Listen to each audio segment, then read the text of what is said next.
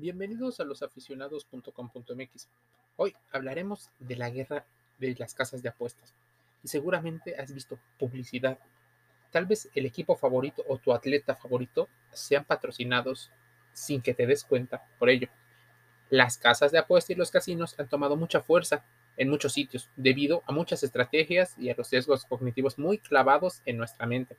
Las apuestas deportivas pueden ir utilizando animales o utilizando a personas. Pueden ir caballos, gallos, perros. Deportes de combate casi siempre son los que se llevan las mayores audiencias entre la cultura de las apuestas. Muchos consideran que el fútbol, por ejemplo, el fútbol soccer no es un deporte de combate, pero si lo piensas, tiene contacto. Existen dos rivales que luchan por obtener un beneficio. Está eh, escenificación de una posible guerra incluye técnica, táctica y otras habilidades que se ponen en juego. Todo eso genera un marco donde la incertidumbre es parte esencial del negocio de las apuestas.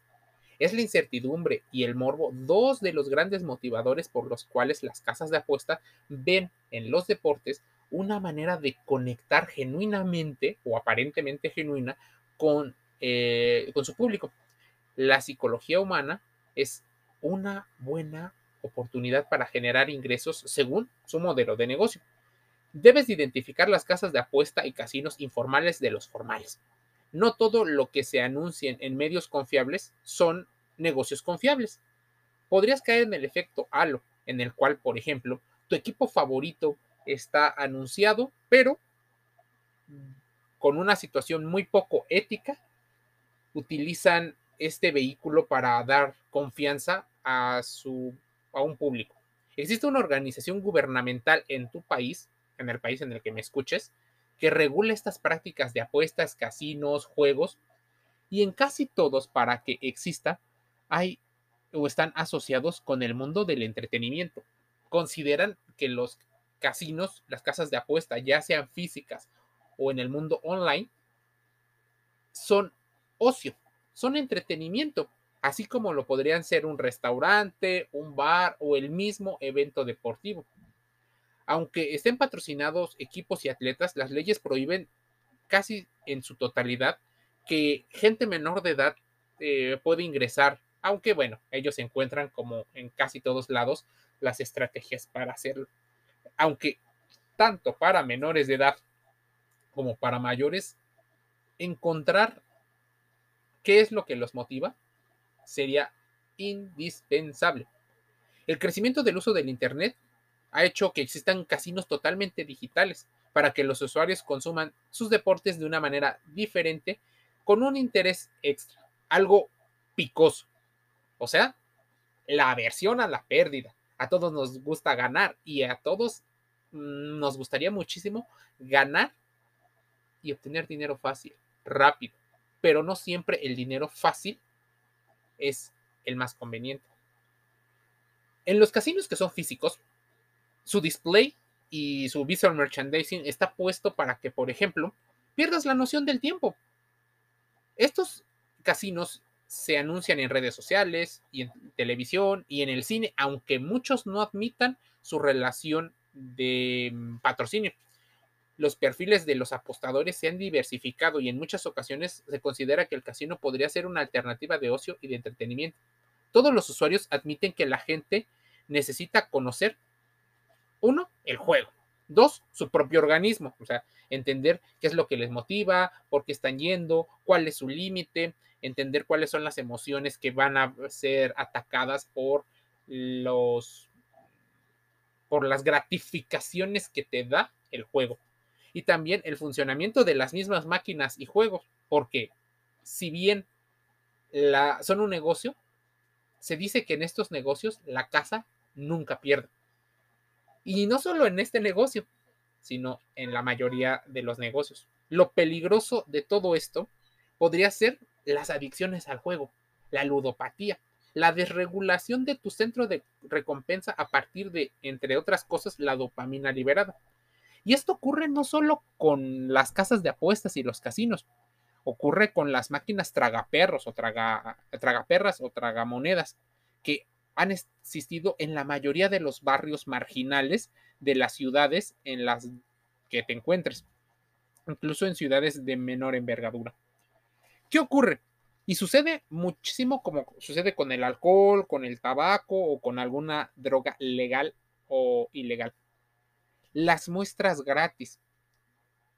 Los amigos que te invitan a hacer cosas que no deberías, incluso que socialmente está mal visto. Ya la gente te dice, no lo hagas, está mal. No solo por una situación moral, pero muchas veces el morbo y la prohibición son parte del aliciente por lo que la gente quiere probar. Y debes de conocer algo, el efecto Dunning-Kruger, donde tú te sientes más capaz de gestionar los problemas. Dicho en otras palabras, te sientes muy chingón, te sientes el mejor, capaz de vencer al sistema. Y el sistema, como te digo, la casa nunca pierde. Así que conocen tu psicología, conocen el contexto. De hecho, tú estás en su cancha de juego, no ellos en la tuya. Y cuando ellos están en la tuya, están analizando tus datos, están analizando tu información y tú ni siquiera te das cuenta porque posiblemente no sabes programar una computadora, porque posiblemente no sabes eh, por qué los horarios, no te cuestionas muchas de las situaciones de los anuncios, difícilmente tienes la instrucción, incluso el tiempo para analizar previo a. Incluso la gente que estudia muchísimo este tipo de situaciones tiene vetado la entrada a estos juegos. Las personas incluso que saben mucho de matemáticas y que saben contar, por ejemplo, las cartas, el póker, saben perfectamente cómo se juega el juego, pero muchos de ellos, al aparentemente estafar a la casa, son eh, excluidos. Así que no es un negocio lo más inclusivo que te hagan creer. O sea, todo el dinero bien recibido es inclusivo.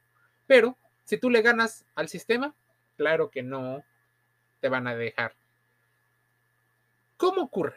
Entonces, pequeñas muestras gratis, apuestas muy pequeñas, en ocasiones de un dólar, un euro, una moneda, una denominación muy baja en tu país.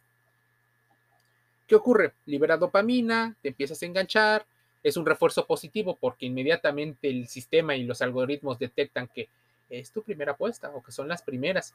Cuando la gente detecta, inmediatamente empiezas a ganar. Al principio, empiezas a ganar. Parece que si tú fueras, que no necesitas grandes conocimientos, y ahí está la trampa. Te dejan ganar al principio, como cualquier juego, incluso con el juego del golf y los negocios. Te dejan ganar, te dejan ganar, inmediatamente luego ganas, pierdes, ganas, pierdes, entonces la relación ya es un 50-50 para después perder, perder, ganar, ganar, perder, ganar, y el refuerzo intermitente vuelve casi una adicción, un adicto a tu cerebro. Se genera una recompensa inmediata y con el tiempo el refuerzo eh, ambivalente hace de las suyas. En los casinos muchas veces, como te decía, pierdes la noción del tiempo y moralmente podrían ser cuestionables, pero es un negocio formal para muchos. Por eso existe una guerra muy grande por quién se hace del público, de ese público relacionado con el mundo de los deportes. Y de hecho, ya no son los deportes solo los convencionales, sino también los alternativos. Me acuerdo de los juegos que le llaman juegos tradicionales y juegos autóctonos, que incluso ya se está apostando en ellos.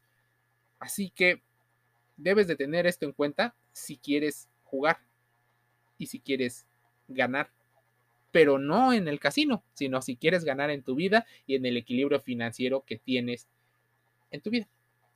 ¿Quieres saber más? Métete a losaficionados.com.mx, estamos en todas las redes sociales para que veas el contenido dentro y fuera del juego. Te envío un saludo.